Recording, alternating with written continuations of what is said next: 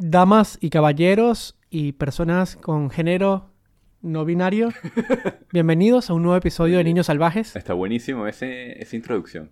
Hay que ser respetuoso con todas las razas, todos los, los sexos o no sexos, con todas las opiniones y mentalidades. Así somos en Niños Salvajes, abiertos a todos.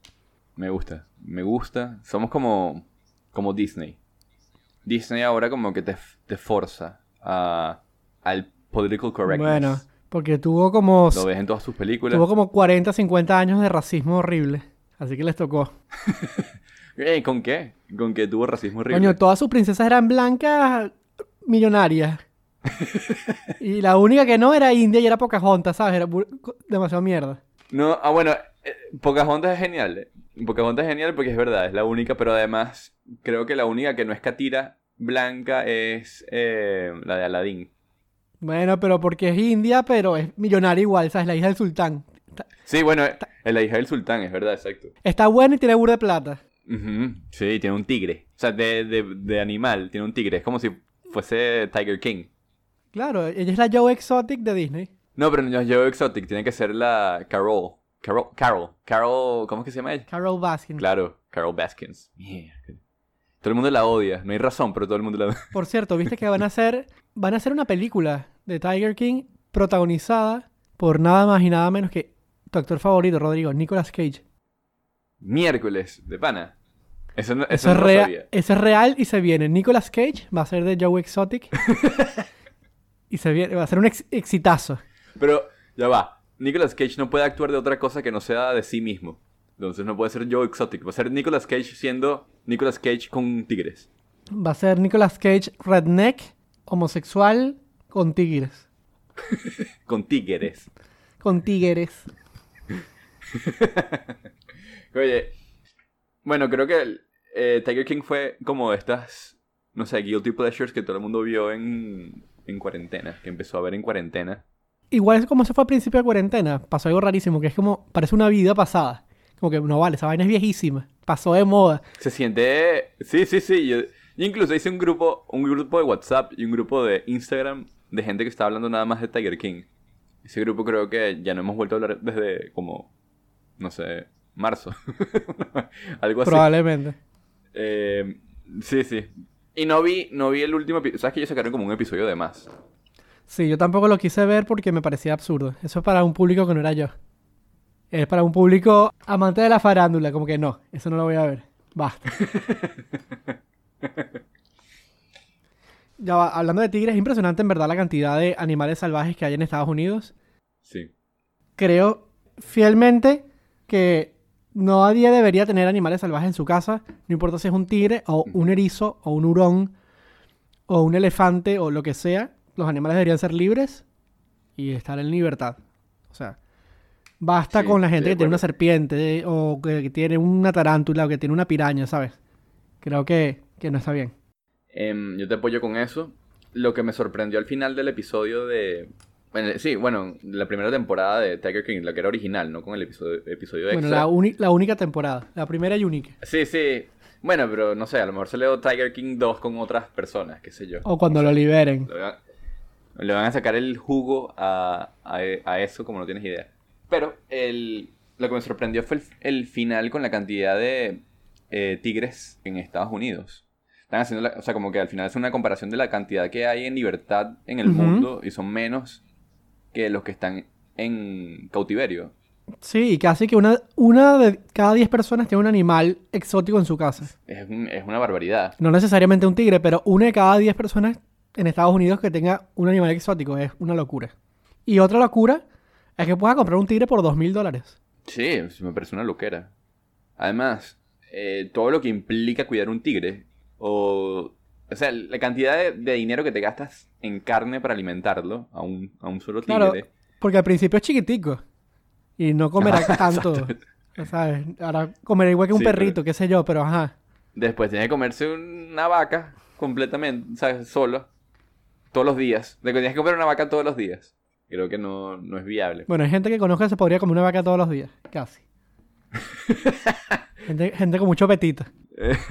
Yo estoy seguro que pones a, a Diosdado Cabello con una vaca al Ajá. frente así y se, la, co- se la come toda.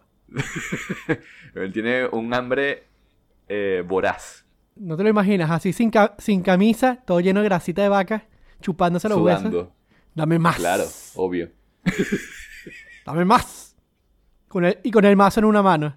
Ajá, exacto, eso es una buena imagen. Aparte que él siempre termina todo como con el pues. Él termina Más todas pues. sus frases. Ajá, así, exacto. Entonces hace como bastante alegórico la imagen. Pero mira, hablando de tigres, Si dejemos de hablar de, gente nefasta. pero los tigres son bonitos. Eso es lo único que te puedo decir. Pero no me gusta que Y los estén- tigres sí, los tigres son ar- arrechísimos. Pero Claro, libres. Pero no me gusta. Exacto, libres completamente. Eh, hablando de tigres, hoy tenemos una historia bastante buena. Y la película de la que vamos a hablar. tiene que ver con tigres. No, no tiene que ver con tigres, pero tiene que, tiene que ver mucho con, con estar en la, en la naturaleza. Ah, porque como dijiste hablando de tigres, pensé que, no sé, que íbamos a hablar Bueno, porque los tigres están. El viaje de Pi. Ajá. The Story of... de- ¿Cómo era? Se me fue el nombre. Sí, The Life of Pi. The Life of Pipe. Pensé que íbamos a hablar de esa película, como estás diciendo de tigres. Ya me está preparando. ¿Tú viste Life of Pi? La vi, para este obvio. episodio, ¿no? Sí, para este Yo la vi. episodio. No era esta. No era la película que había que ver. Te engañé. Te engañé y caíste en la trampa. De la madre. Entonces, vamos a hablar de religión y, y qué? Y tigres. Obviamente. Qué buen combo. Sí, no, buenísimo, obvio. Vamos a hablar de religión de, de tigres y es apto para niños entre 8 y 15 años. Si tienes más de 15 años no puedes escuchar este podcast. ¿Por qué? Si tienes más de 15 años, los podcasts de tigres y religión no son para ti. Vete. Te sacamos. Te sacamos de, de la escucha. No sé cómo se puede hacer eso, pero me imagino que debe, debe haber alguna forma. Vamos a hablar de la naturaleza, Rodrigo. La naturaleza es la protagonista de esta historia. Es verdad, es verdad. ¿Cuál es la película? ¿Quieres decirla? Into the Wild. Así que vamos a una pequeña pausita y volvemos con Into the Wild. Niño. Salvaje. Niño. Salvaje. Wild Cat. Salvaje. Wild, wild Cat. Why, kids? Why, kids? Rodrigo, este, estuvimos hablando un poquito antes de esta peli, antes de que grabásemos Sí. hoy. Esta peli salió en 2007, yo me imagino que la habré visto más o menos o ese año o poco después de que, de que saliera. Ujú. Sí. Está escrita, bueno, mejor dicho, adaptada a guion y dirigida por Sean Penn, cosa rara porque creo que no ha dirigido más nada. En verdad. Lo único que dirigió, sí, Sean Penn, él actúa, pero Claro, claro. bueno, sabes que a veces lo- los actores quieren dirigir y bueno, hacen proyectos extraños. Y dirige esta peli. Bueno, creo que también es productor de algunas pelis, pero nunca, no sé, o sea, no sé de, de otras, de director. no, ni idea, pero ser bueno. productor también es más fácil. O sea, ser productor es mucho más fácil porque lo que... Bueno. O sea, no necesariamente tienes que encargar tú de la producción, pero puedes poner plata para ser productor. Claro, sí, puede ser productor ejecutivo y das, no sé, este, 500 mil dólares y listo, sale tu nombre ahí. Exactamente. Pero el punto es que Sean Penn dirige esta peli basada en un, liu- en un libro de John Krakauer que está basado a su vez en la historia real de Alexander Supertramp. Exacto. Pero Alexander Supertramp no es el personaje principal. O bueno, no, sí es. O sí es. pero ¿no? es, es su alias. Exactamente. Y esta peli que vimos en. Bueno, que yo vi como en 2007, 2008, calculo. Me acuerdo que, la, que en ese momento me encantó, me fascinó. Era como que, mira, qué recho. Y tenía hasta hoy sin volverla a ver. Y ya llegaremos a este punto, pero qué curioso que, Sí. que los dos medio pensamos lo mismo y no habíamos hablado nada. Ajá, exactamente. Yo la vi, la primera vez que la vi, la habré visto cuando tenía como 20 años, 2010, más o menos, 2011, por ahí. Y la misma experiencia que tú. Me encantó. Me encantó la primera vez que la vi, me encantó. Me pareció una película genial. Eh, al final uno también quiere ser como, como Alex Supertramp. Él en la película se llama Chris McCandles y él se pone el alias de Alex Supertramp. Y uno quería ser más, eh, más o menos como, como Chris. De empezar a ser como, no sé, mandarlo toda la mierda irte para el bosque y empezar a vivir tú solo y alejarte de la ciudad. Sí, porque así comienza la peli. Comienza con él justamente. Sí, sí, sí. Es un chico que se acaba de, de graduar del college. Este, en teoría va a entrar a Harvard o a alguna universidad prestigiosa. En teoría a estudiar Derecho. Mm. Y porque torcido no, no le daba, entonces iba a estudiar Derecho. Y es mentira. Ese es porque- un chiste demasiado de papá. Ese- ya, espérate. Tus chistes nunca son de papá, pero este es un chiste demasiado de papá y yo me río demasiado de esas Ese vainas. fue un chiste de señor. Sí, yo soy el que cuenta los chistes de papá. Siempre, siempre lo he sido. Bueno, pero esta está lleno de plot twist. Hoy fui yo. Ok, me parece bien. Ajá, continúa. Y este chico dice, ¿saben qué? Este, no voy a ir con este plan preestablecido de mi vida. Toda esta plata ahorrada, que eran 24 mil dólares, la voy a regalar a una caridad y me voy a ir eh, con mi carro a lo desconocido. Me voy a recorrer Estados Unidos y especialmente su plan desde el principio es ir a Alaska. O sea, él quiere estar en contacto con la naturaleza, estar en contacto con lo que él considera que es real, que está alejado de el dinero, que está alejado de los trabajos de las corporaciones, de la vida citadina, de lo que ata, digamos, a, la- a las sociedades hoy en día. Y su plan es, bueno, recorrer, prepararse, aprender para en cierto momento llegar a Alaska, que es como el territorio más salvaje que tiene Estados Unidos, más virgen. Quizás el más difícil para sobrevivir.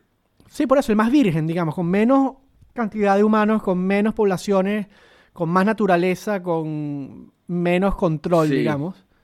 Y ese es su plan, irse para allá. Sí, también, en- o sea, como que el hecho de la, de la temperatura no es nada despreciable a la hora de contar. Porque, o sea, también se puede ir a un desierto, un desierto también puede ser bastante difícil de, de sobrevivir. Pero bueno, o sea, como que en Alaska tienes como que justo lo contrario, que es las temperaturas muy frías y, y no sé, y me imagino que debe ser demasiado difícil mantener el calor en ese momento, qué sé yo. Vainas de, de, de supervivencia que no tengo ni idea. Tengo que ver más supervivencia el desnudo. Eso es un programa de, de Discovery Channel que es demasiado bueno. Ese es uno de mis pocos guilty pleasures que, En verdad ves a ti sobrevivencia al desnudo. Médico, es buenísimo. He aprendido vainas Pero lo ves sin sonido, solamente ves. Obvio, obvio. ves que es un carajo desnudo temblando, pasando hambre. Tengo tiempo sin verlo, pero hubo como tres meses que pasé del año pasado viendo Supervivencia el Desnudo todos los días. Pero bueno, ajá. Este, una de las cosas que me gustó muchísimo de, de la peli, se me había olvidado por completo, es cómo inicia.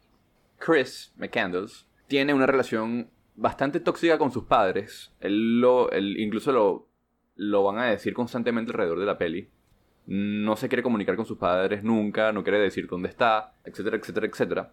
Y tenía como una especie de, de conflicto constante con la manera de vivir de sus padres, cómo ellos perciben cómo es la vida en Estados Unidos. Y todo radica en el hecho de tener mejores cosas o todo estar eh, ligado mucho en la materialidad.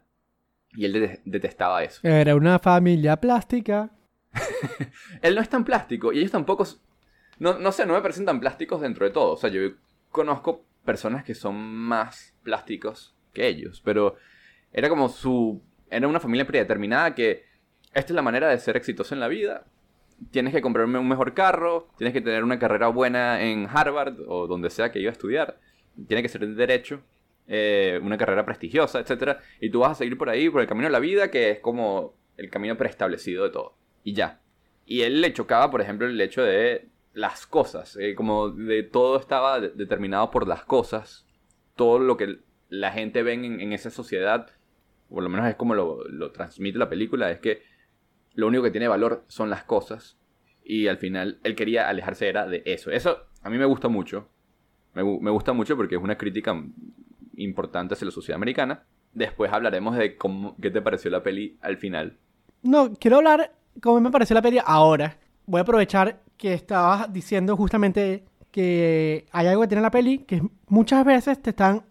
Bueno, como esto está basado en una historia real, este personaje fue real, existió, vivió, hizo este recorrido que se ve en la peli y tuvo el mismo desenlace que el protagonista al final. Encontraron los diarios de él y muchas de las cosas y los diálogos que suceden en la peli son cosas que él pensaba y que escribía. O sea, eso es así. Sí. Pero hay algo que me fastidia muchísimo, volviéndola a ver, que es que como recurso cinematográfico utilizan los diarios en exceso.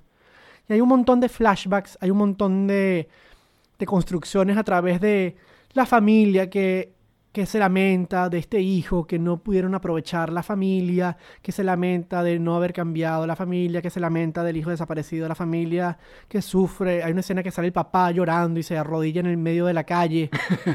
y, la, y- y la hermana oh, entiendo que no me quiere escribir.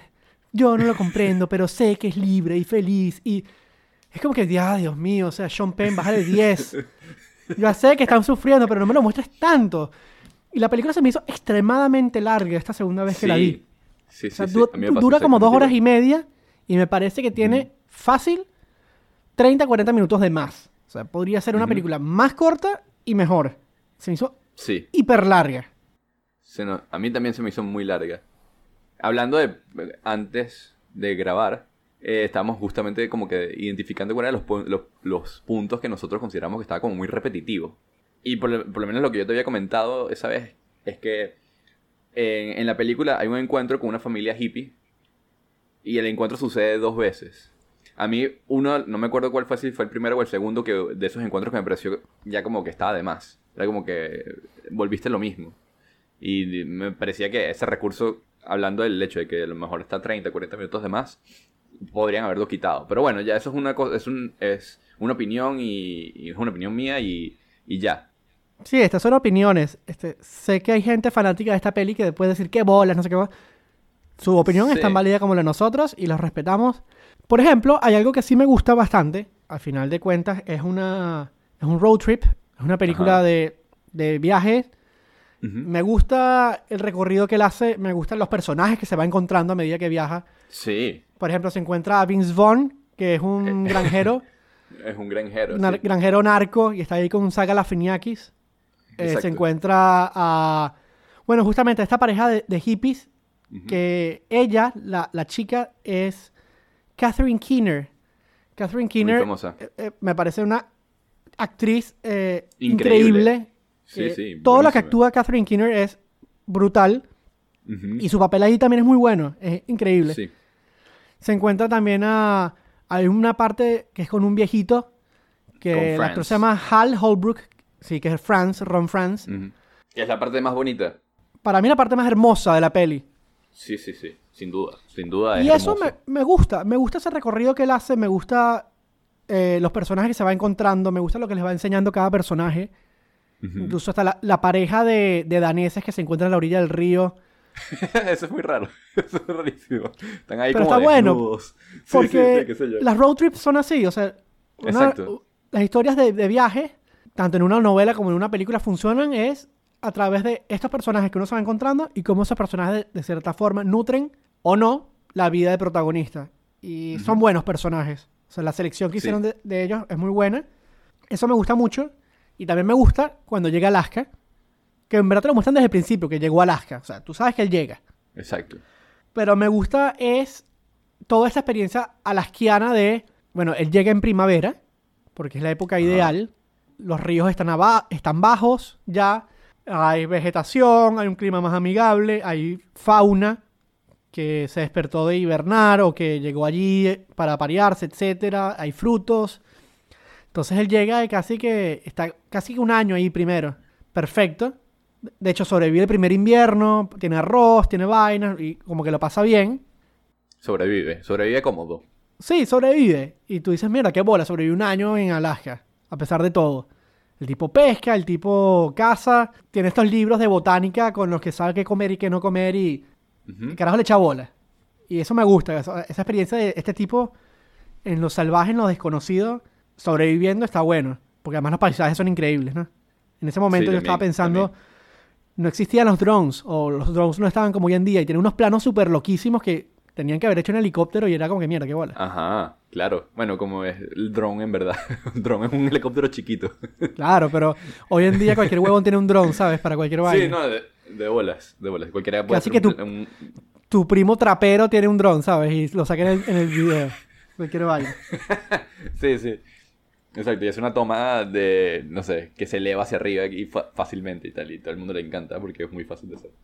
A ver, me, me encanta el hecho de que, que está ahí, que sobrevive Alaska principalmente, pero luego la historia va cambiando a... O sea, porque la historia te la presentan desde una vez, cuando él ya- ya llegó a Alaska, pero eh, te hacen como que todo el recuento de cómo va a ir hacia Alaska, pero nunca lo ves irse de Alaska. Y ese es como el final de la película.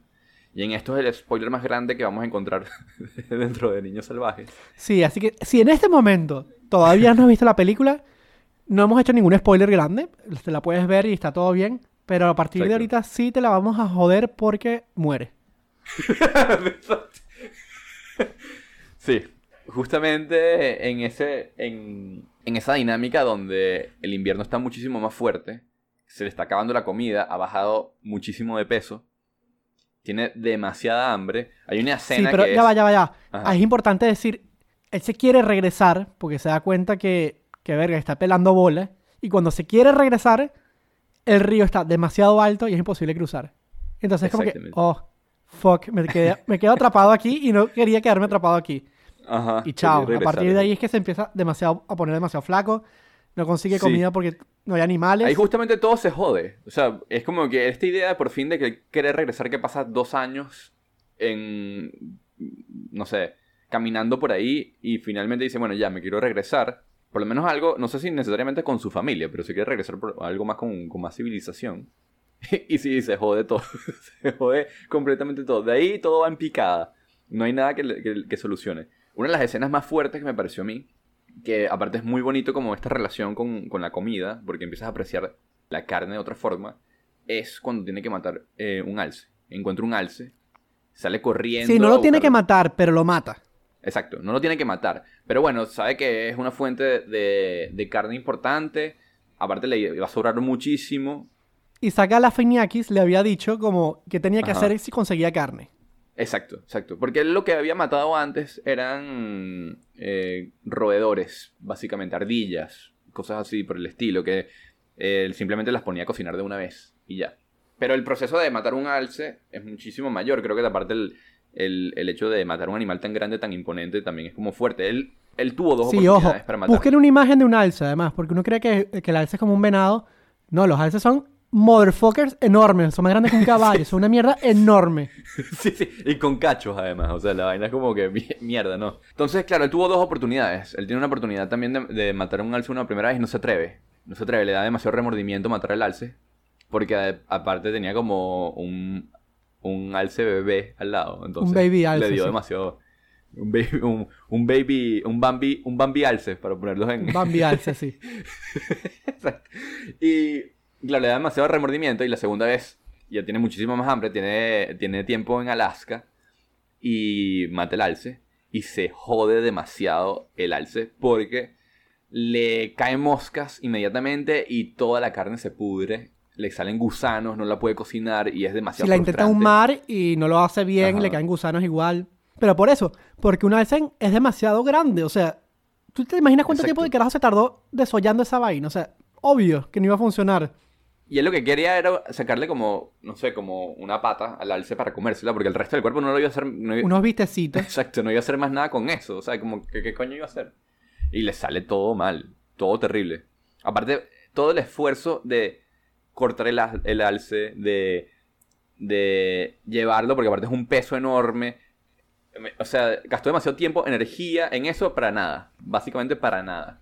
De hecho, Alex después escribe en el diario como que es una de las vainas que más me arrepiento de haber hecho. Matar ese alce. Claro. Sí, sí, sí. Aparte se arrepienta el hecho de, mat- de matar el animal. Porque no quería. Pero bueno, al final, eh, como que está en un momento de, de, de mucho...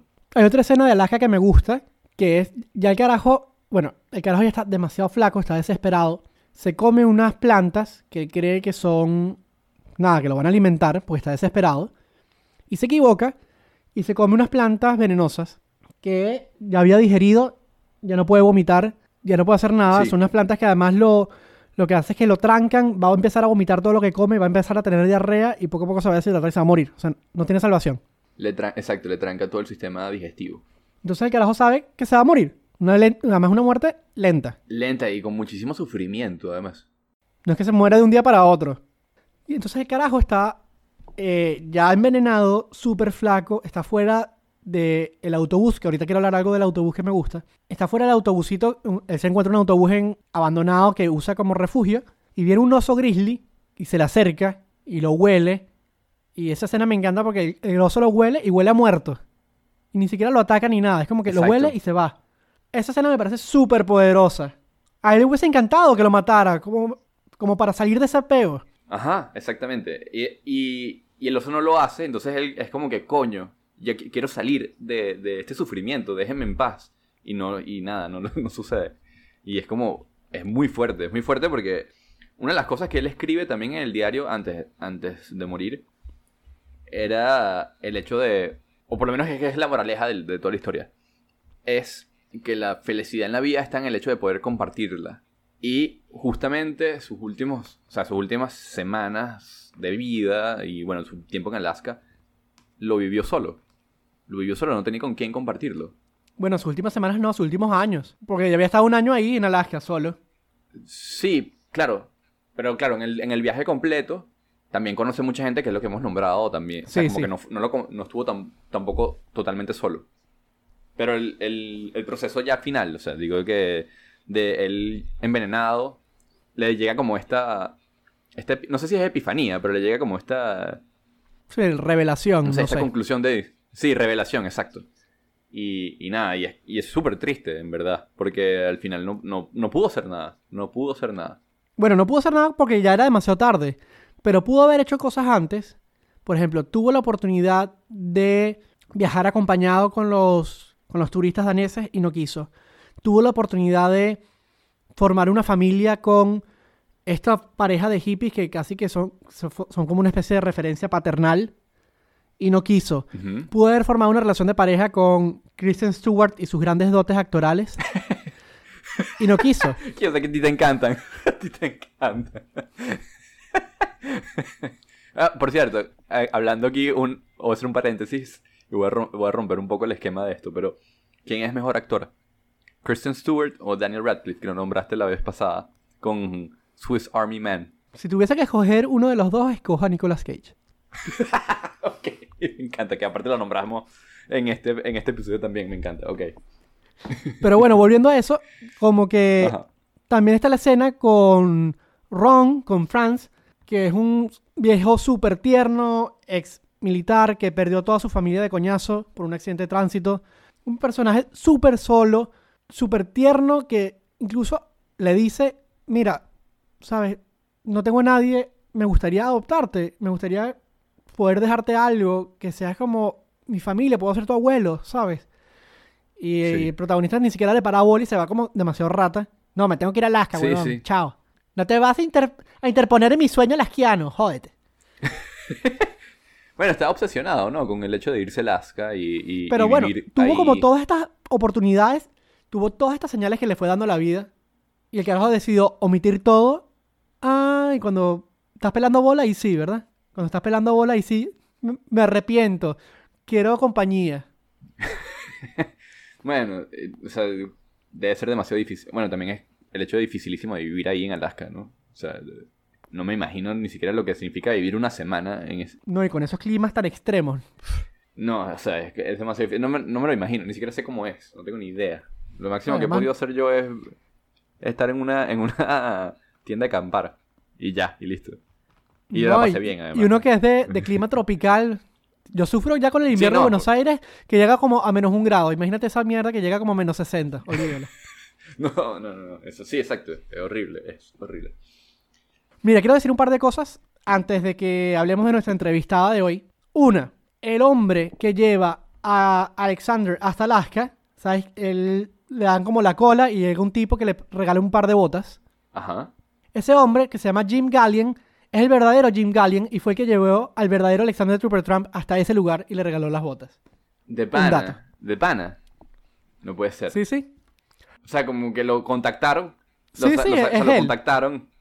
Qué arrecho. O sea, Es- eso, eso es- un guiño arrechísimo. No se me encantó esto. Ajá. El segundo. Y el segundo detalle es, ese autobús que él, que él se encuentra en medio de la nada, en esa región de Alaska, era real sigue siendo real y lo tuvieron que remover a- hace poco con helicóptero. Tuvieron que mandar un par de helicópteros con grúas a que lo remolcaran y se lo llevaran de allí.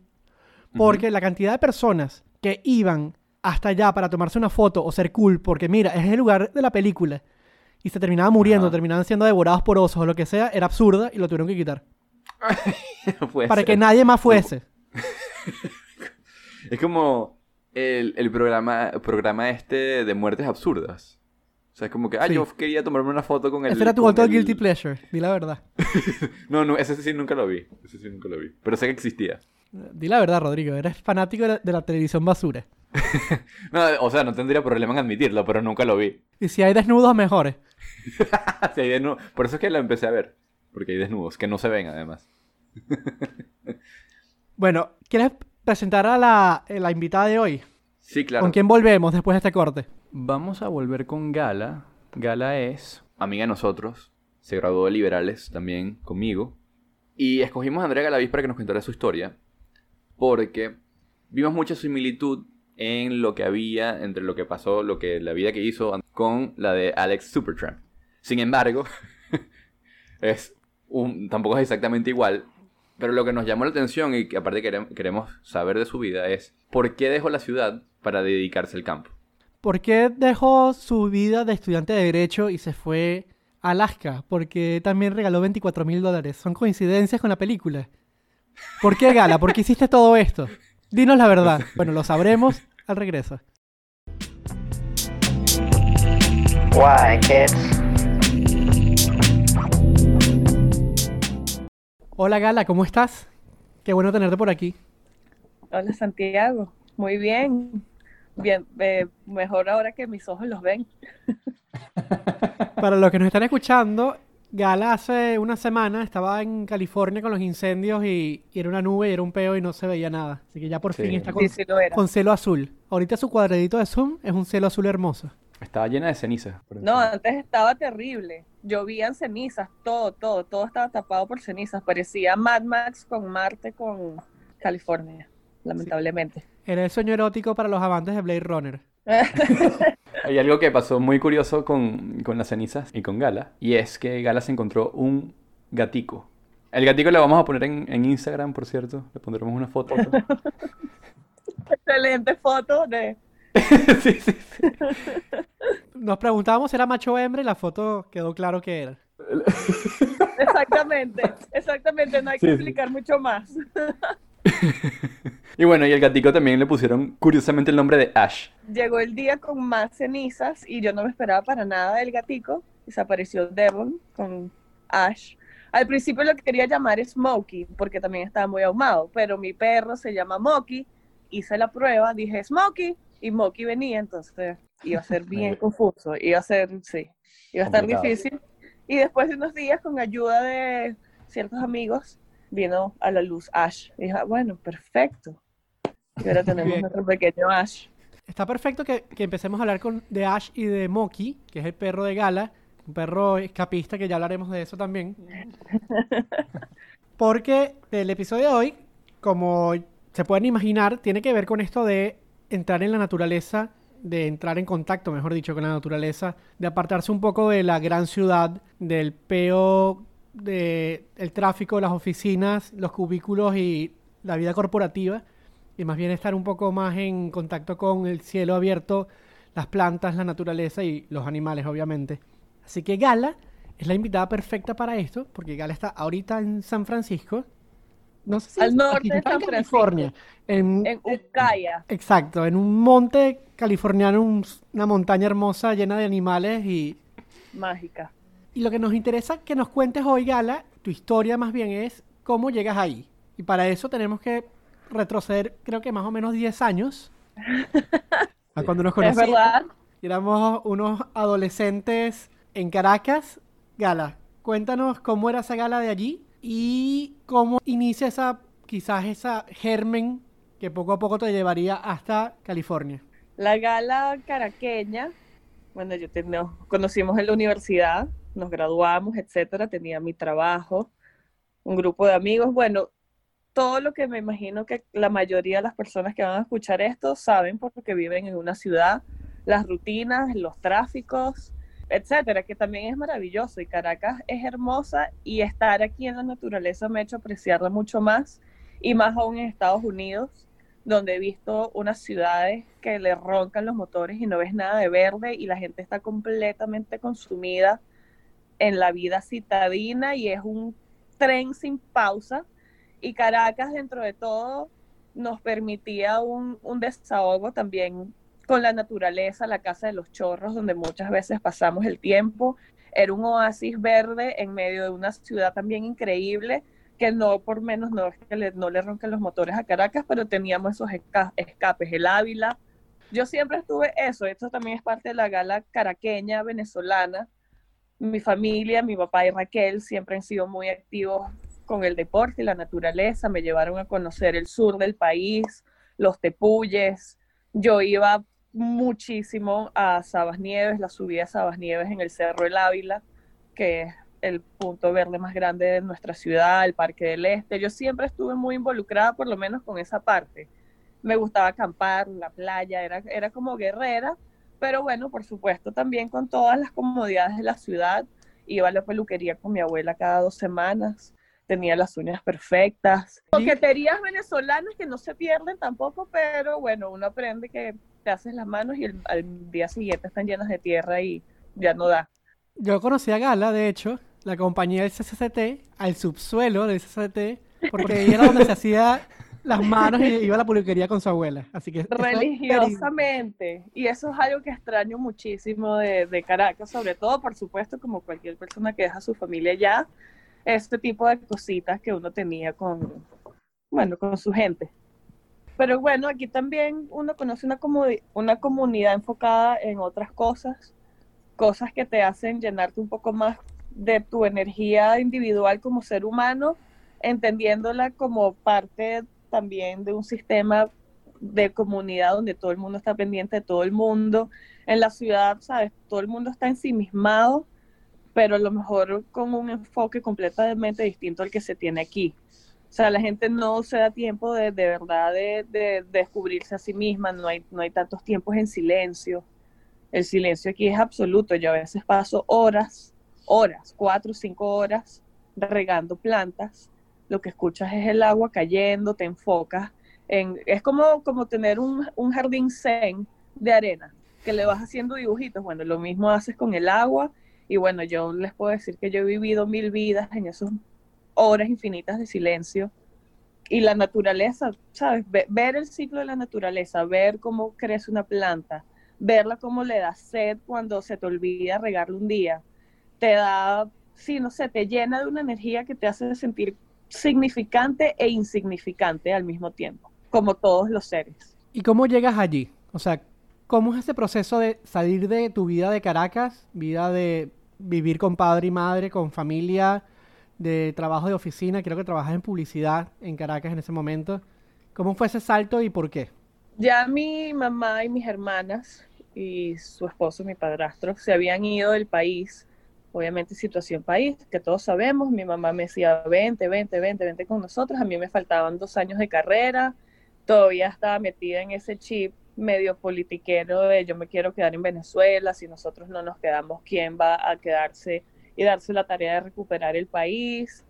Pero poco a poco todos los sueños se van convirtiendo en algo tan imposible y tan duro de llevar y la independencia se ve tan infinita que me gradué, tuve mi experiencia en la agencia de publicidad que definitivamente no es lo mío, no me gusta venderle cosas a la gente. y decido irme a Miami con mi mamá, con mis hermanas, estoy allá, me quedé un rato tratando de, de sí, pues de, de construir una nueva vida trabajar en un muelle de unas lanchas turísticas, era, en verdad era divertido. Pero, y esto es algo que me llega, que llega a mis manos y yo lo tomo como una semillita por mi consumo de cannabis que viene desde la época en Venezuela, la universidad. Este, entonces sí, sí, sí te, yo me lo, cuando lo pienso, esa, esa punto de quiebre o de unión de mi vida con la naturaleza fue el consumo del cannabis, sin duda, porque la, la oportunidad de venirme para acá fue por un, un, amigo que me dijo una oportunidad de trabajo involucrada con el cannabis aquí en el norte de California y justamente si, ¿sabes? si yo no hubiese consumido, te hubiese dicho gracias, no gracias, o no sé, no me hubiese picado el ojo así como lo hizo. Y nada, yo decidí venirme escondida de mi familia, obviamente, sabes, todavía era un tema súper delicado en mi casa.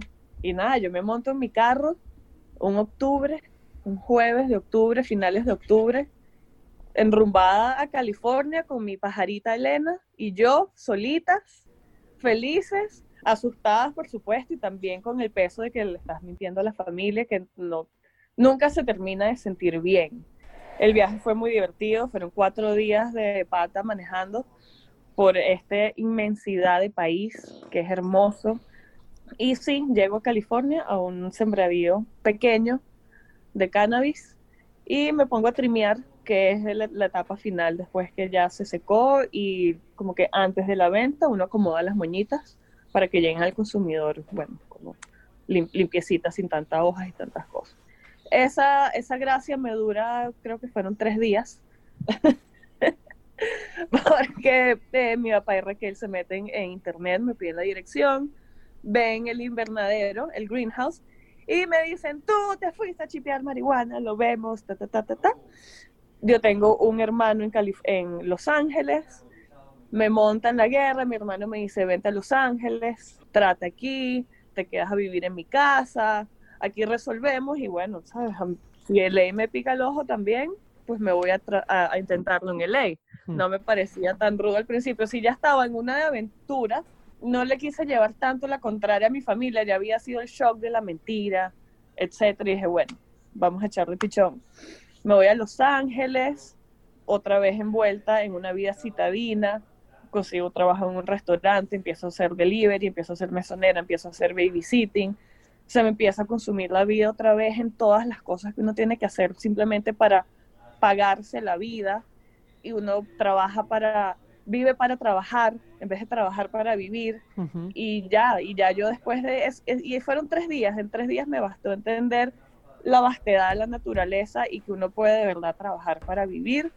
Y pasé esos seis meses en Los Ángeles, eh, terminé de hacer mi curso de inglés eh, en Estados Unidos, eh, en Miami, y le dije a mi familia que yo me regresaba al norte de California a trabajar con cannabis, que es la manera más, digamos, eficaz que he conseguido de hacer dinero y mantener una vida sin ser esclava siete días a la semana de algo y al final me llenaba más. Y nada, otra vez se podrán imaginar guerra, lágrimas, ah, llanto, ¿por qué lo vas a hacer? Que las drogas, que eres una drogadicta, que eh, vive tu vida eh, consciente al máximo, no necesitas eh, estupefacientes para, etcétera, etcétera, etcétera, sin darnos cuenta que al final yo terminaría involucrada con el cannabis, pero de una manera mucho más completa que simplemente el consumo. Mi consumo hoy en día es una décima parte de lo que es y entender el trabajo detrás de cada moñita que uno se fuma, cada porro que uno se fuma tiene horas de trabajo intenso y descubrir eso también me hizo darme cuenta de lo que quiero hacer. Me gusta, disfruto el trabajo de la tierra, disfruto pararme temprano, disfruto cargar sacos de tierra y llevarlos y mover las plantas y regarlas y verlas todos los días y quitarles las hojitas muertas. Eso, o sea, al final el ciclo del día a día de la naturaleza, que al final de una, de una jornada de ocho horas volteas y construiste algo que lo ves, tangible, que muchas veces uno pierde eso en los trabajos de oficina, estás trabajando para una computadora, para la compañía de alguien, que se transforma en dinero, que al final el dinero es papel y es un ciclo muy agotador y puede terminar obviamente en extremos un poco vacío. Entonces sí, a mí lo descubrí y lo tomé por, tomé las riendas del caballo y dije que esto es lo que me gusta y lo intenté y mi familia se tomó la tarea de venir y conocer, de abrir un poco la mente, de conversar, de ver un poco el, el- el- panorama más, más grande de lo que es el cannabis y la vida de granjero. ¿Sabes? Para algunos serán, tú eres una granjera. Pero eso Exacto. es- Sí. pero sí, sí lo soy y a mucha honra y mucha gente nunca entenderá lo que significa, solo comprarán su pimentón en una bolsita en el mercado. y no, y yo compraba así, mi vida en Venezuela, si bien con todo el contacto Miami. con la naturaleza y en Miami, tú vas al mercado y tu comida viene de ahí. Y ahora para mí cada, cada comida es mucho más, no sé, significativa porque sé, porque tengo las manos llenas de tierra, digamos. Claro. No, y le das un valor al trabajo que hay detrás de eso, a la importancia de lo, de lo que es orgánico, la, la importancia de lo que es agroecológico, la importancia de... del mundo No. sustentable también. O sea, aquí uno ah, se ve bien afectado por todas las decisiones que se toman en, en oficinas sin saber.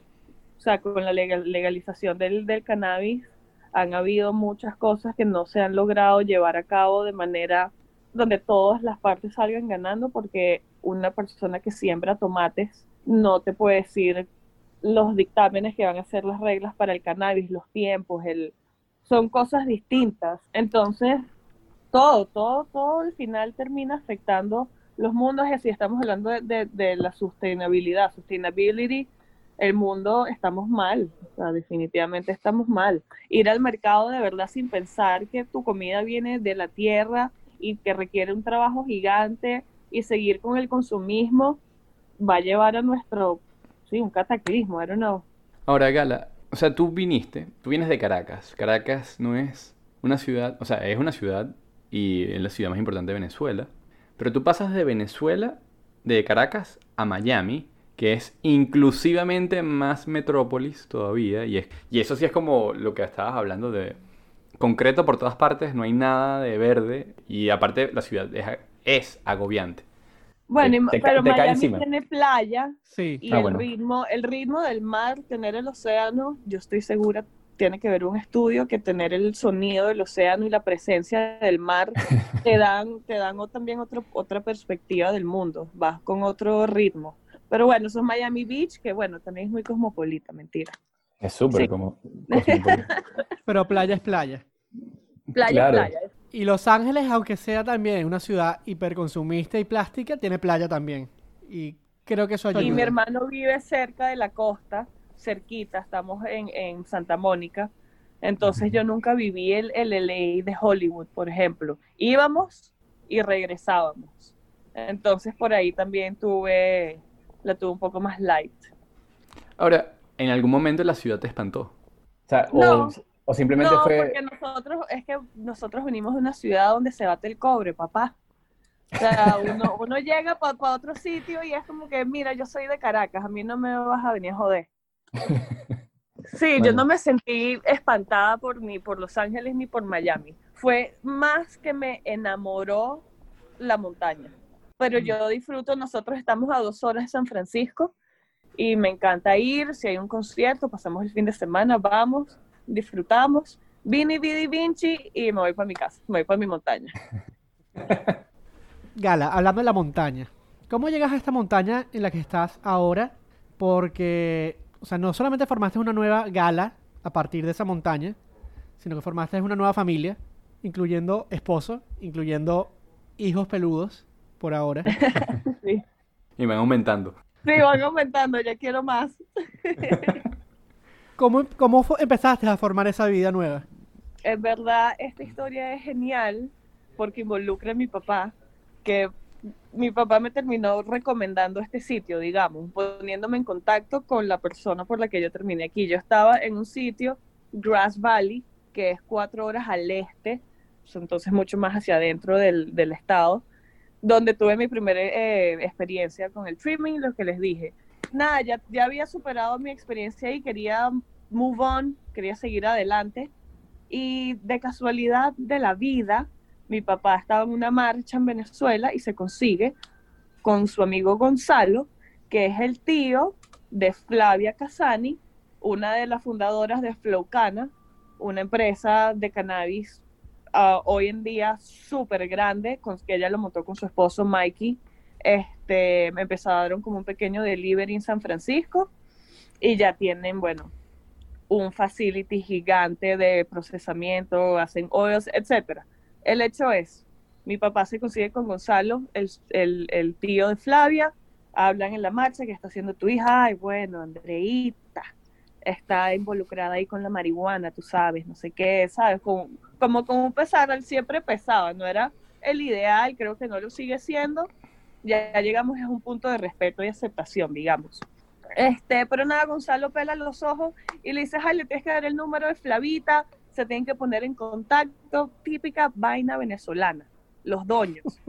Pero, pana, me cayó del cielo. Lo mejor, el mejor contacto que he podido hacer en mi vida. Flavia es una mujer increíble. Eh, en ese entonces eh, ellos no me podían contratar en la compañía directamente por un tema de papeles, pero me dijeron, vente que aquí va a haber farmers que, que necesitan ayuda. Esto fue en junio. Yo me acuerdo que yo llegué aquí a Mendocino el 16, 16 o 21 de junio, creo que el 16 de junio del 2017. Me acuerdo la manejada para acá desde Grass Valley, donde yo estaba espectacular. Pasas por la sierra y te vas acercando mucho más a la costa.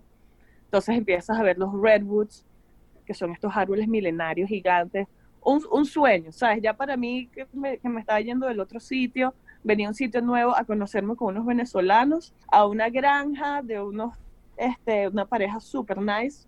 Y nada, termino aquí en esta granja trabajando cuatro o cinco meses y fue donde yo de verdad empieza mi experiencia como farmer. Antes estaba trimeando, trimmer, sentadita, cortando la matica, otra meditación más, fue un trabajo súper eh, automático. Y nada, empieza el trabajo de verdad, verdad, a las 5 de la mañana, a abrir huecos para poner una reja, a todo, todo desde cero. Armamos los, los, los montículos de tierra donde se va a hacer, todo de cero y bueno, fue increíble, los sistemas de riego, una pareja joven, muy didáctica, lo cual fue muy chévere. No me decían haz esto y ya me decían haz esto porque esto y esto y esto y esto. Y sí, me enamoré, o sea, lo que les dije, esta montaña me enamoró, el trabajo me enamoró. Eh, yo siempre he sido muy activa con el deporte, como sabes, yo trotaba, iba al Ávila, etcétera. Entonces tenía la, la resistencia y nada, esta gente me dio la oportunidad y trabajando con ellos conocí a mi actual esposo, a Devon, hawaiano. Eso también me, me huele al coco, que venimos de sitios tan distintos del mundo a conseguirnos en esta montaña. Y nada, y conectar y hacer nuestra familia y tener nuestra granjita. Y ahorita estamos viviendo en un trailer, este, pero tenemos un jardín hermoso.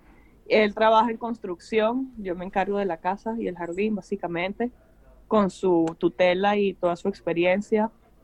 Y sí, o sea, todas las decisiones y todos los contactos y, las cosas que me trajeron hasta acá han sido, sí, un suceso de cosas que yo digo, tengo que estar haciéndolo bien, porque si no, no, no pasaran. Yo he aprendido también, la naturaleza me, me ha enseñado, y esta vida también, uno pasa mucho tiempo solo, a uno sí le dan señales todo el tiempo de dónde estás parado, y es saber leerlas. Y eso, o sea, que después de muchos años peleando con mi familia por el tema del cannabis, yo terminé aquí por un amigo de mi papá y mi pap- y él venga para acá y, y se hayan dado cuenta del trabajo, pues sí, o sea, full circle. Todo empieza a conectar y, y se empieza a sentir bien. Lo curioso es que fue tu papá, el- la primera persona que estaba en contra de esta decisión tuya. Sí, El que te da el bueno, todos, o sea, en realidad... ironía de la vida, ¿no? A nadie le gustaba la idea, ni desde Claro. que ni desde que me descubrieron mi primera moña en Caracas, hasta que me vine, hasta que les dije que sí, que me vengo a trimear, to- todo, o sea, ha sido, ha sido rudo, pero bueno, perseverancia. ¿Cómo es el día a día de Gala en la montaña? O sea, ¿cómo es el día a día de una granjera? Depende también de la época del año, que eso es otra cosa hermosa de aquí, las estaciones, eso uno, lo, uno no lo tiene allá. Por eso, no es que no está mal, pero bueno, nosotros somos cómodos, sabrosones, no pasamos frío, tenemos toda la comida que queremos todo el tiempo. Aquí tú empiezas a entender como que no, mira, ahorita vamos a comer los vegetales de la temporada seasonal. Y tú te dices como que, ¿qué? No, pero si yo quiero mis cerezas hoy, no, pero es que ya no hay cerezas. Las cerezas salen en los primeros días de la primavera. Entonces, eh, dependiendo de la época del año, por ejemplo, vamos a ir en orden. En invierno, en invierno aquí llueve y llueve, llueve muchísimo. Este, no hace tanto frío como para que nieve. Sí neva y a veces amanece blanquito, hermoso. eh, pero se derrite al rato. Entonces esos días son bien caseros. Estos días ya uno eh, recuperó la cosecha y por ejemplo con el cannabis ya uno está sentado trimeando, uno pasa casi todo el invierno trimeando todo lo que se cosechó de la temporada. En la primavera uno empieza a sembrar las matas, empiezas a sacar las semillas, entonces es revisarlas todos los días, te levantas temprano, revisas tus semillas. Es en la época de construir y arreglar cosas en la casa. Entonces después que uno hace sus rondas mañaneras en el jardín, te pones a, no sé, organizar los platos o te pones a, no sé, una, siempre, siempre se consiguen cosas que hacer. Este, las matas van creciendo, van requiriendo más atención, más cosas que hacerles al diario, hay que empezar a fertilizar, hay que empezar a limpiarlas, hay que ponerle, si no tienes el fence, el, se hace antes de, de, de la siembra, ya cuando están grandes. En el verano, como les comenté antes, yo paso mucho tiempo regando, entonces sí, en la mañana es el jardín, si hay que regar, se ríen en la mañana y nada, o sea, uno se termina ocupando todo el día entre cosita y cosita que aparece en la mata. Empiezas regando, entonces te das cuenta que esta mata tiene un pocotón de hojitas amarillas y pasas dos horas quitándole hojitas a una y después dices, concha, le tengo 27 más. Entonces, boom, tienes tres días de trabajo. Luego, cuando empieza esta época del año, ya las matas están casi listas, hay como otro hiato de trabajo, uno tiene como más tiempo libre, este, en el verano vas al río, uno va a acampar, etcétera. Ahorita ya que se acerca la, la cosecha, uno empieza a sentirse como más casero, empieza a estar más en casa, preparar todo para la cosecha, limpiar los cuartos donde vas a, a curar y secar las plantas. Eh, ya para esta época del año, pues todos los vegetales han tenido sus altos y bajos y tienes una cantidad increíble. Hay que ponerse a cocinarlos. Nosotros ahorita no tenemos agua, suficiente agua, entonces no tenemos vegetales, pero bueno, una, una casa con un jardín medianamente decente te da a ti y a dos casas más. O sea, los tomates, tú dices, ah, voy a sembrar este tomatico y me voy a comer unas ensaladitas. No, hermano, vas a tener que hacer salsa de pasta y meterla en potes y regalarla porque la cantidad de tomates que da una matica de tomate es increíble. Y así uno se va organizando, uno se va organizando con la época del año. En el verano amanece a las 5 de la mañana, hay sol y se pone a las 9 de la noche. Eso, entonces son días largos de trabajo. Devon trabaja en construcción, él, él se va de la casa a las 6 más o menos, trabaja de 7 a 4 y en el verano llega a la casa a las 4 y media y todavía nos quedan 3 horas y media, 4 horas de luz. Entonces es buscar qué hacer. ¿Cómo podemos mejorar esto para el año que viene? Ah, vamos a poner esta bomba de agua aquí, vamos a hacer... Sí, apare- aparecen cosas. Mira, Gala, hay una cosa que en lo particular nos, nos llama la atención. Estamos hablando ahorita, Santi y yo. Tú eras, o sea, como que tú has hecho un cambio abismal eh, de lo que era la gala de Caracas a lo que es la gala de California. Ujú. Es un cambio a nivel personal brutal. Y más allá de que sea cambios a través de cuál es tu, qué es lo que haces hoy en día, quería, queríamos saber cómo has cambiado, en qué has cambiado y cómo es tu, tu vida ahora. ¿Cuáles son esos cambios que has percibido? Porque, por ejemplo, una de las cosas que más me llamó la atención de lo que estabas comentando hace minutos era tu capacidad de estar indirectamente, no lo dijiste con estas palabras, pero era el hecho de que podías estar cuatro o cinco horas sola y en total paz con la naturaleza y bien contigo misma. ¿Qué has aprendido de todo este tiempo? Ay, paciencia, sobre todo. Este, yo sigo siendo la misma gala en muchas cosas. Este, me encanta disfrutar la vida. Eso no ha cambiado ni un poquito. Pero sí he aprendido mucho a ser paciente y a esperar por las cosas, a tomar mejor las decisiones justo por la paciencia, buscarle un poco, eh, detenerme un poco más en el porqué, en las causas y en los efectos de, mis decisiones, entender que afectan a, muchos, a muchas más personas que a mí. Uno deja de ser bien egoísta, así pases mucho tiempo solo, uno está como viviendo para ti, pero dando muchísimo porque recibes muchísimo de la propia naturaleza y eso, o sea, no son horas solas, a veces son días mi esposo se va en la mañana y regresa en la tarde y pasamos la noche y la rutina normal, cena, etcétera, pero a veces pasan meses donde no hay más nadie que yo durante el día, por ejemplo. Ahorita tengo a Ricky conmigo y antes de Ricky estuvo Aquiles por un muy buen rato. Uno aquí tiene su buena compañía, pero esos tiempos solitarios, sí, o sea, me han hecho a, sentirme mucho mejor conmigo misma, a- con mis decisiones. También uno, uno se, yo, o por lo menos yo, me siento un poco más dueña de mis decisiones, me siento menos influenciada por X, Y o Z que, que, puedan influir más cuando uno está tan rodeado de personas. Organización, lo que les contaba de las estaciones te, te dan un, un, un, un sistema, un poco. Sí, sí, es, es sobre todo paciencia y paz personal, a quererme, a conocerme, a, saber las cosas que no son buenas de mí y saber que muchas no puedo, no voy a cambiar porque no quiero y porque así soy, pero saber que a lo mejor no son cosas que a todo el mundo le parecen algo bueno. Maneras de hablar o las maneras en que yo hago las cosas. A mí me gusta doblar las camisas para este lado y a otra persona le gusta doblarlas para el otro lado. Bueno, todos podemos doblar nuestras camisas a nuestro lado y vivir en paz con eso.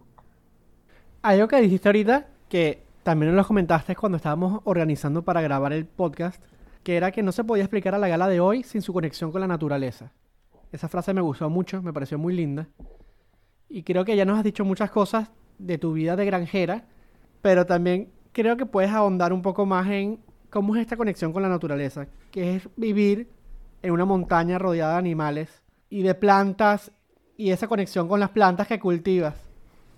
Viene, viene todo este es relacionado con el tema de la paciencia, por ejemplo, cuando tú pasas todo el día tú solo y de repente empiezas a escuchar que viene la brisa, pero todavía no la sientes porque estás en una montaña con unos pinos enormes y se empiezan a mover las ramas y tú te volteas y dices, ahí viene el viento y pasan cinco segundos y ahí está viniendo el viento y te emocionas como que, ay, está el viento que acabo de sentir, bolas como lo escuché y que bolas como ahorita lo estoy sintiendo. Sí, no, es increíble. Eh, entender, por ejemplo, la vida de los animales, con los perros, por ejemplo. Nosotros vivimos en un terreno abierto completamente, donde pasan osos, coyotes y demás. Mi perro Moki es un perro ovejero, pequeñito, está hecho para arriar oveja en Queensland, en, o sea, la, la raza viene de Queensland, Australia, que es un sitio montañoso. Entonces ese pana es una balita súper ágil y, y, se toma su trabajo súper en serio. Su oveja soy yo y su, y, su, y su ovejero es nuestra casa y su trabajo de, cuidarnos es en serio. Por ejemplo, ayer eh, Devon y Ricky estaban poniendo una manguera eh, y se llevan los dos perros adelante. Devon tiene una pitbull que tiene con Devon nueve años, Estela, una hermosa magia de, perra. Ricky me decía que increíble lo, lo, lo safe, lo, lo, seguro que yo me sentía porque los perros iban hacia adelante de nosotros, revisaban, tanteaban terreno, volvían hacia atrás, decían como que bueno, ajá, todo bien, iban para atrás a ver que nada nos estuviese persiguiendo, regresaban hacia donde estaban Ricky y Devon. O sea, es un, es un tema que todos nos estamos cuidando, todos necesitamos todos nuestros ojos todo el tiempo. Eh, por ejemplo, ahorita está saliendo la luna, se viene la luna llena y los coyotes se activan y los escuchas de noche.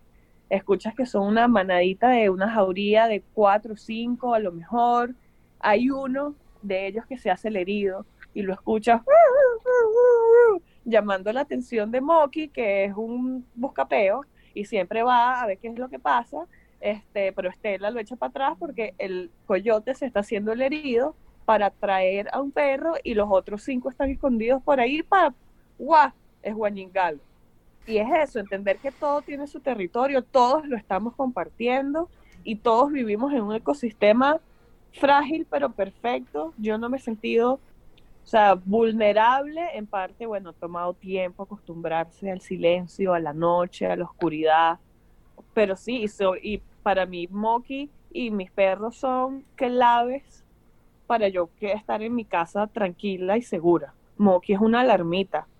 Eh, yo sé que, y no es tanto un peligro humano de que alguien venga, como en la ciudad, por ejemplo, que uno viene con ese chip venezolano y es bueno, porque uno está siempre muy mosca, pero sí, o sea, yo confío en que si un oso está viniendo por ahí, Moki y Estela van a salir a, a ladrar y no va a haber necesidad que yo tenga que buscar una joya para hacer más sonido y hacerme ver más grande que el oso si viene.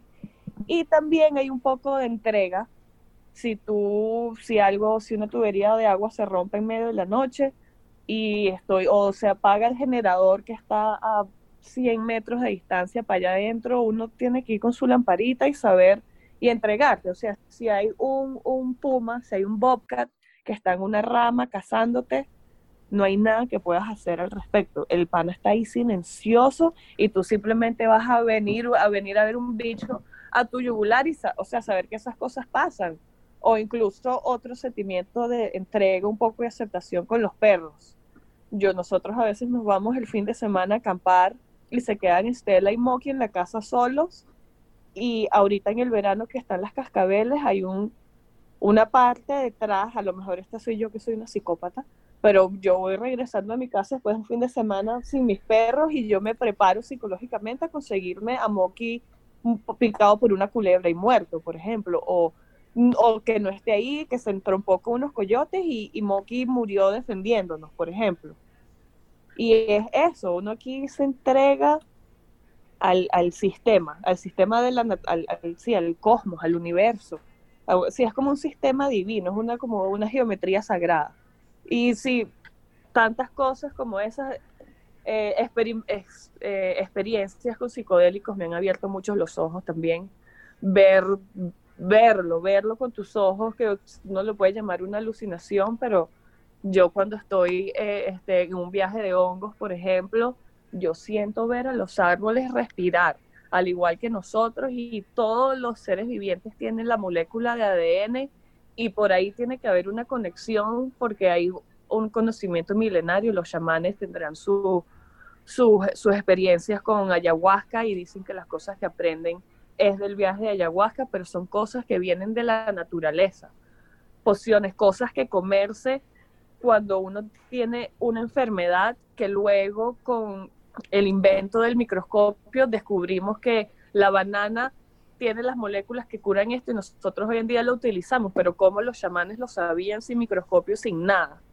Entonces, sí, es una entrega a, de verdad a un, no sé, poder divino, que todo está relativamente bajo control y está bien dejarse ir entendiendo el sistema de, de la naturaleza. Es como que lo que tiene que pasar va a pasar, pero uno también es dueño, no sé, es complejo, pero es es sabroso. Siento que es una vida más pacífica. Yo estoy menos estresada por, por la muerte, por ejemplo, o por el mañana. Hacer planes es mentira. O sea, tú puedes decir que el 3 de octubre vas a hacer el harvest del jardín y después tienes tres semanas de octubre o sí, tienes 15 días para que se sequen y estás el, el, el primero de noviembre y llega el 3 de octubre y los pelitos de la planta todavía están blancos, no está lista para cortarse. Y nada, y te tienes que regresar a, a, buscar, a buscar oficio o simplemente echarte y ver a tus matas y decir, bueno, nada, hay que esperar otro día más. O de repente hay un incendio como los que están ahora y... Sí, esa sensación es, es ruda. Tengo una amiga cercana que acaba de pasar por una evacuación y ella no tuvo tiempo de ir a su casa a buscar sus cosas, solo su esposo pudo ir, a agarrar las tres cosas importantes que tú puedes pensar en ese momento y despedirte de tu casa. Sabe, tengo unos amigos que también perdieron su hogar, su hogar de hace 20 años, quemado hasta el suelo, no quedó nada. Es lo que les digo un poco, la entrega. Uno tú planeas vivir aquí para siempre, o construyes tu casa y dices aquí me voy a morir y de repente viene un fuego, que bueno, eso también tiene otras repercusiones y otras cosas, los fuegos naturales son importantes para la naturaleza, por ejemplo, los pinos, la semilla del pino, ese el piñón que nosotros conocemos no abre y suelta las semillas si no hay un incendio. Tiene que haber temperatura de fuego para que la semilla de los pinos y de los redwoods y de estos árboles milenarios se, se propaguen. Pero bueno, aquí también, por supuesto, viene el tema de los fuegos generados por humanos que, se, que terminan en estos wildfires. En, California este año se han quemado dos millones y medio de hectáreas, de acres. Dos millones y medio de acres. Y casi todos causados por, por, el, por el humano. Entonces es esa desconexión. Uno de los incendios fue causado por un gender reveal, dime tú.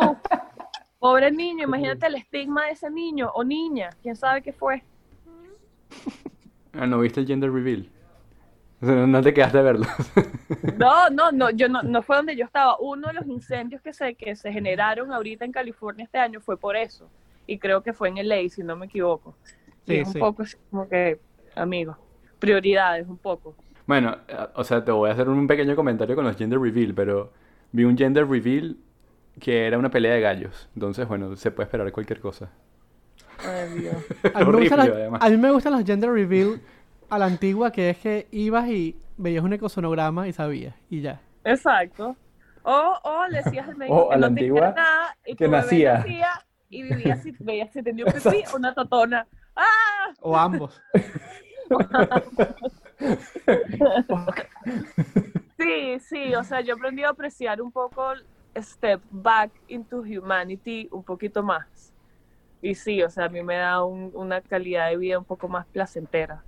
Dijiste algo que me llama bastante la atención, que es que eso del planear está como entre comillas, porque de repente la planta no está, o de repente hay un incendio, o de repente puede pasar mil cosas. Y creo que, que solamente alguien que tenga una conexión con la naturaleza, como la tienes tú, o que esté en, en medio de una montaña, como tú, puede estar tan segura de vivir una vida sin planearla tanto, digamos.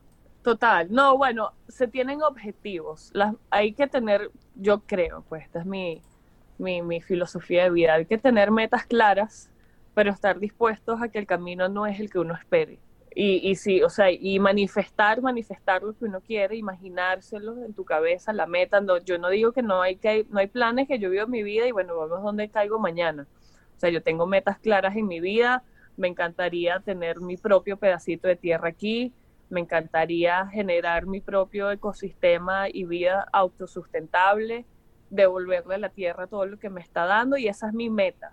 Yo quiero tener hijos, sí, o sea, las cositas básicas, no básicas, pues los objetivos de vida, pero coño, a lo mejor no es a los tiempos que yo quiero, a lo mejor no es de la manera o donde yo quiero y es estar bien con eso aceptarlo y también lo que les comenté un poco antes, cuando uno está yendo por el camino que es, se hace evidente y uno empieza a darse cuenta de esas cositas que dicen, "Ah, miércoles, estoy aquí y qué bolas que yo había pensado en esto hace años y mira como ahori- ahorita esto está pasando claramente, claramente manifesté algo que pensé hace años que nunca, por los caminos que, que agarré, nunca pensé que iba a llegar a esto que yo quería hace tiempo, pero que lo dejé ir un poco porque, bueno, me, me confundí en el camino, quién sabe. ¿Qué le recomendarías a alguien que justamente tiene esa, esa necesidad de buscarse su propia montañita, su propia jardín y granjita, pero está, no sé, atrapado en, el- en la rutina, en el día a día, en el trabajo de oficina y en, y en un departamento monoambiente? Mm, tengo una matica en tu casa, tenga alguien a quien regar, este, Casi, una, o sea, casi te lo agradezco. sí, no, y eso te da, te enseña, o sea, si creces a lo mejor, a ver, ¿qué puedes poner? Aquiles, por ejemplo, en su casa, que ahorita tiene un jardín más pequeño, en la cocina tiene un aparatico donde pone semillitas y te da vegetales, como que eh, te germina y después tú lo puedes poner en un materito más pequeño. Y eso, como que involucrarte un poco más en, me afinco un poco con el tema de la comida, porque crecerte tu propia comida te enseña mucho y además que nuestro estómago es nuestro segundo cerebro y nos estamos matando a punta de lo que comemos justo por no saber lo que comemos. Entonces sí, date, a lo mejor sí puedes tener una matica en tu casa que riegues todos los días, que veas cómo crece, que te emociones, que a lo mejor te fuiste de rumba el fin de semana y cuando llegas el lunes la jeva así como que riega, me dices, coño, la matica y tal, y la riegas y, ver, y ves cómo vuelve a la vida otra vez, sí, te, te pone un poquito como en ese loop.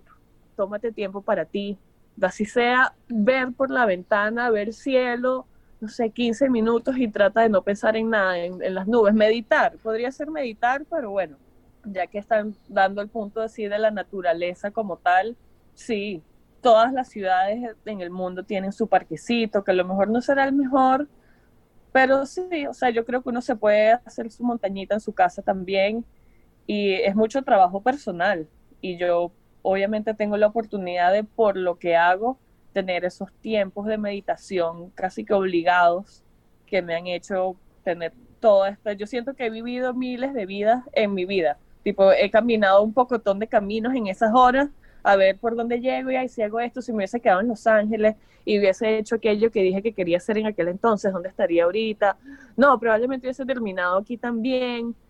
Y sí, hay, hay que, no, no nos podemos olvidar de nosotros mismos, individuales, porque solo siendo o tratando de, de vivir una vida completa contigo misma, que te, al final del día digas, sabes, te des una palmadita en el hombro y digas como well done, es súper importante, solo así te vas a, a relacionar mejor con otras personas, solo así vas a, bueno, no solo así, no quiero decir solo así tan tajantemente, pero es una muy buena manera de estar bien contigo mismo para que las personas a tu alrededor estén bien contigo y las personas a tu alrededor sean las correctas, porque tú no estás tratando de ser más Mm. nadie. Sí, o sea, yo creo que a nosotros nos hace falta mucho reconectar con nuestra humanidad rústica animal y aceptarlo también, o sea, aceptarlo y decir como que así soy y buscar, sí, buscar tus escapes. La actividad física a mí me parece algo también súper importante. No tiene que ser una cosa extrema, no tiene que ser ni siquiera por, por, por físico, eh, sino por, por el ejercicio, por oxigenar el cerebro. Por- y eso, también sentirte bien contigo mismo. No sé, siempre se siente bien después de hacer ejercicio o después de haber hecho caminado por el parque un ratico, o se te sientas a meditar, haces un poquito de yoga, dos saludos al sol, y uno ya, ya se va sintiendo mejor. Gala, honestamente no creo que pueda aportar mucho más a lo que estás diciendo porque comparto lo que Todo. dices. Sí, sí. Este, me parece súper hermoso además. Te quiero mucho, estoy muy feliz. Ay, yo De- también, qué sabroso echarnos una conversa así que hace, como hace años no hacemos, años. Tenía mucho tiempo sin verte y hablar contigo. Ujú, O sea, más allá de un WhatsApp o lo que sea.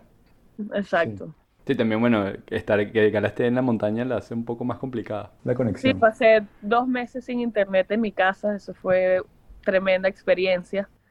Después, después cuando me lo pusieron, yo sí avisé, pero Ricky, que es súper más apegado al celular y estaba recién llegado, cuando nos pusieron internet en la casa no le quería decir a la gente. Digo, yo no quiero que me fastidie nadie, yo estoy disfrutando de esto. Qué bueno. Sí, sí, de verdad que lo sabroso y lo que espero que la gente recupere de esta conversación es conectarse con uno mismo y conectarse un poquito más con la naturaleza porque tiene no todas las respuestas, pero te van a dar una visión o un momento o algo donde vas a conseguir la respuesta que estabas buscando. Déjate, de, dejarse llevar un poquito, sentarse, si vives cerca de la playa, siéntate y mira las olas 15 minutos, entrégate a cómo esa inmensidad del océano está ahí moviéndose frente a ti, un monstruo gigante que no cesa de vivir y de respirar y de estar ahí. Y sí, o sea, uno llega a sitios de sí mismo super nice. Y no, super no nice también, Claro. pero super también bien importante. Go green. Go Green, 100%. Y sean responsables. El consumo de cannabis, yo lo veo algo mucho más medicinal hoy en día. Lo sigo usando recreacionalmente, pero sabiendo que lo estoy haciendo para disfrutarlo y ya. No como la muletilla de, de fumar por fumar o de consumir por consumir. No, es que nada, nada que sea consumir por consumir es bueno. No importa que sea, qué sé yo, malojillo. Pero bueno, yo, yo a, a- a la planta, a la planta del cannabis le doy su, su, su superestrellita porque he vivido y me ha demostrado que es increíble. He visto las propiedades curativas, he visto, he estado involucrada en muchísimas cosas y la crezco y me parto el lomo echándole bola para tener un árbol. Así que no es nada más. Gala, te vamos a invitar en la segunda temporada. Vamos a hacer un episodio que va a girar en torno a la cannabis. Vas a estar invitada junto con Aquiles. Así que Esto es un hasta luego, un hasta pronto. Excelente. Te quería agradecer por estar aquí hoy. Este, creo que Sí. nos dejas con muchas cosas para pensar. Yo tengo unas ganas terribles de irme para allá un, un tiempo a perderme en esa, en esa montaña con Moki. Por favor. Por favor. Cuidado, te pierdes con Moki. O sea, de- porque él se perdió. Ustedes no lo saben, pero Moki estuvo como dos Ese días cuento perdido, lo dejamos para el segundo, para el próximo episodio que cae como anillo al dedo. Exactamente, perfecto. Ok. ok, me parece buenísimo. Gala, en verdad. Excelente, Eh, muchachos. Bueno, como siempre les digo, aquí tienen su huequito, su pedacito de tierra para poner un- una, una carpa siempre. No se vengan en el invierno, que es una llovedera intensa. El verano es caliente y seco, pero es sabroso. Vale la pena. Exacto. Iré, claro que sí. Ya lo estoy planeando. Gracias. Gracias por venir, Gracias. Gala. Ustedes, muchachos, Sí, sí. a ustedes. Gracias por todos tus cuentos y nos encanta verte así, que aparte se nota que estás demasiado, demasiado feliz con esta decisión. Sí, lo estoy.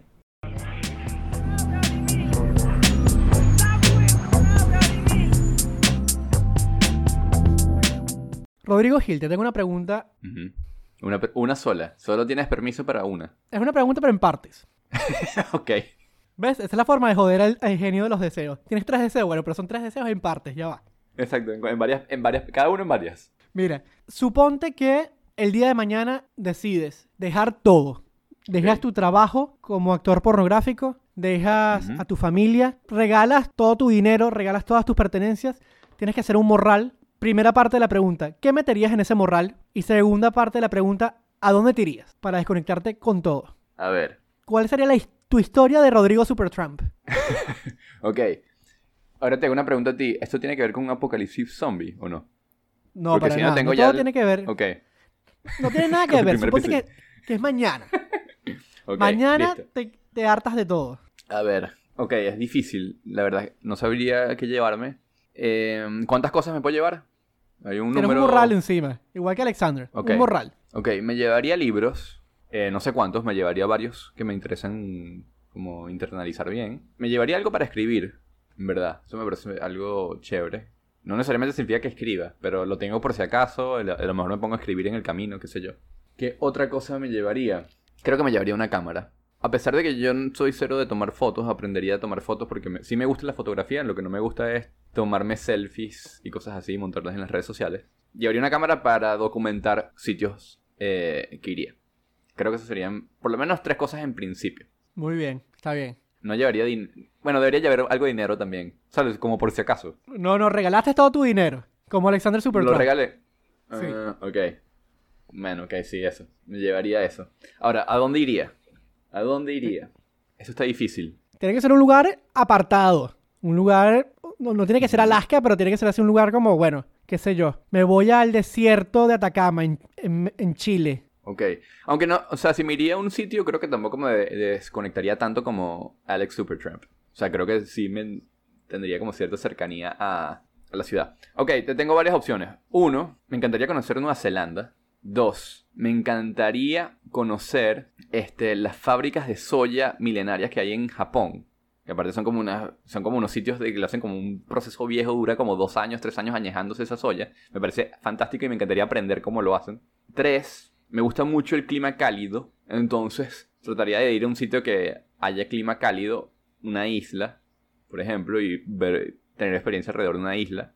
Podría ser el Caribe, no sé, las Maldivas, puede, puede ser, no sé, ahí sí no, no tengo, no estoy claro. Pero esas dos, esas dos que te dije, seguras y la tercera una isla en algún lado del mundo. Bueno, yo creo, y es una sugerencia Ajá. que te voy a dar como Ajá. amigo, primo y hasta de cierta forma maestro espiritual que soy tuyo, te recomendaría. Tú eres mi maestro Jedi. Bueno, yo soy tu padawan. Don Padawan. Ajá. ¿Qué me Te recomiendas? recomendaría que te fueses dos años a Japón a aprender a hacer soya. Ok. De esta forma tradicional, que es como una especie de, brea súper espesa que dejan en unos barriles enormes con un tipo de madera especial que tardan Sí, no sé cuántos años curando y que las, simplemente un brochecito de soja sobre el pescado hace que llegues al umami. Deberías llegar a ese nivel. De hecho, deberías hacerlo porque si no, no me deberías hablar más nunca en tu vida. Berro, ok, sí va. ¿Qué, qué, qué nivel de presión me metiste? No digo que sea mañana, pero segunda. deberías hacerlo. Ok. Ok. Sí, me, pu- me diste mucha presión. Bueno, si, si, a- si Gala se fue a una montaña a cultivar, Ajá. tú puedes irte a Japón a hacer soja. ¿Por qué no? Ok. ok. Piénsalo, piénsalo honestamente. Lo pensaré. ¿Cuánto dinero necesitas para vivir, no sé, seis meses y después empiezas a trabajar allí? Creo que necesito plata serio. Porque Pero eso es una aldea, pedida en la, en la- Lo más caro es el pasaje. el pasaje es caro, la, vida en la ciudad también es cara. Claro, en Tokio, pero en Tokio no están los Claro, lugares claro. de soja. No, no, obvio, obvio. Pero bueno, no sé cómo debe ser vivir ahí en, en esos sitios tampoco. Te vas a ir, no sé, que sea Hokkaido, una, una aldea de 40 pescadores y vas a estar ahí. ¡Senpai! Creo que también me volvería un poco loco. Necesito cierto, o sea, como que no puedo estar tan alejado tampoco de la civilización. Loco por la soja. No, no sé, no sé. Mira, me gustó la conversación con Gala de hoy. Me gustó lo que nos contó. Este, no, no quiero redondear mucho en lo que ya dijimos porque me parece que ya dijo muchas cosas y ya dijimos que nos gustó, así que no quiero dar vueltas en eso. Sí, sí. Lo que sí me hace pensar es, creo que, que hay algo muy lindo de lo que dice Gala, que es la conexión que tú puedes tener con experiencias, más allá de, de la materialidad, ahí haciéndome de un link con lo que estábamos hablando al principio de, de Into the Wild. Exacto, exacto. Que es la razón por la cual Alex Supertramp se va. Sí. Creo que la verdadera riqueza tiene más que ver con vivencias, con conexiones, con, con darle valor a la naturaleza, a, a los paisajes, a las plantas, a lo que te rodea, a de dónde provienes en verdad, y menos con una pantalla de celular, un trabajo que te dé 15 y último, un almuerzo en un restaurante carísimo, etcétera. Exacto. O sea, Exacto. es mi opinión. Sí, estoy de acuerdo, estoy de acuerdo. En verdad las, las experiencias son invalorables. O sea, más, más allá de que le puedes poner un costo a algunas cosas, tipo, ¿cuánto cuesta un pasaje?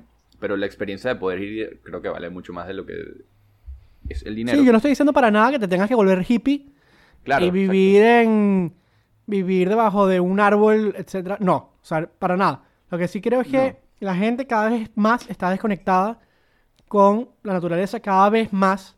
De hecho, no sé en qué momento vamos a sacar esto. Uno de, nos- de mis ídolos, del que hablamos en la voz de en la voz anterior, en la voz del episodio anterior, David Attenborough. El legendario David Attenborough va a estrenar una serie en Netflix el mes que viene que habla justamente de cómo el humano está cada vez más desconectado con la naturaleza, cómo el planeta está pagando por todo esto y qué podemos hacer, Claro. porque todavía estamos a tiempo de cambiarlo. Así que nada. Sí, claro, claro. Y haciendo una pequeña conclusión, tú y yo tuvimos una experiencia muy bonita con la, naturaleza recientemente, a pesar de que tú en Argentina y yo en, en Venezuela, pero pudimos subir montañas y esa conexión con la montaña, en verdad, eh, despertó como, no sé, algo totalmente distinto en mí, a tal nivel que ahora me encanta subir la montaña y más, más bien he entrenado muchísimo para subir constantemente. No quiero que hablemos más de montañas porque te propongo que en la segunda temporada hagamos un episodio de que gire en torno a la montaña. ¿Te parece? Uno por lo menos, me parece bien. Sí, eso significa que vamos a sacar una segunda temporada. Bueno, en teoría, ¿no? En teoría el Ya episodio que viene es el último. Ya sabemos Ajá, vamos a la hacer. primera. Sí, creo, sí, creo. ¿No? No sé. ¿Qué vamos a hacer? ¿No era Life of Pi? ¿No era de tigre? Tigres, Tiger King, Life of Pi, religión, ¿qué más quieres? Para menores de 15 años. Te propongo algo mejor, te propongo algo mejor para el último episodio. No lo digas, va a ser sorpresa. Ah, bueno, ok, mejor. Ok. Ok, Así que nada. Me bien. Eh, si nos están escuchando y llegaron hasta este momento, gracias, son fans, son seguidores de Niños Salvajes. Son increíbles. Ya, ya deben saber todo lo que les decimos de que nos sigan, de que nos den likes, de que nos sugieran, así que no se los voy a repetir. Además que al final siempre está el mensajito de Rodrigo diciendo esto. Así que no hace falta que lo digamos de nuevo. Ok. Los queremos. Esperen el octavo episodio, que es un episodio especial. Es el final de la primera temporada y ahí les damos nuevas coordenadas, pero para nada es el final de Niños Salvajes. Así que nada, nos escuchamos. Exacto. Chao. Chao. Niños. Salvajes. Niños. Salvajes. Wild Kids. Why, kids? Salvajes. Wild Kids. Why, kids? Wh- wh- wh- Why, kids?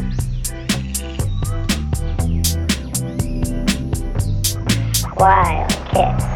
Kids. Wh- wh-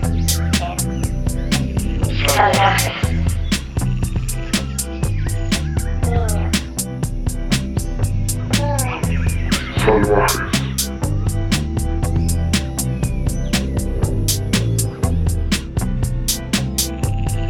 Why, kids? Niños.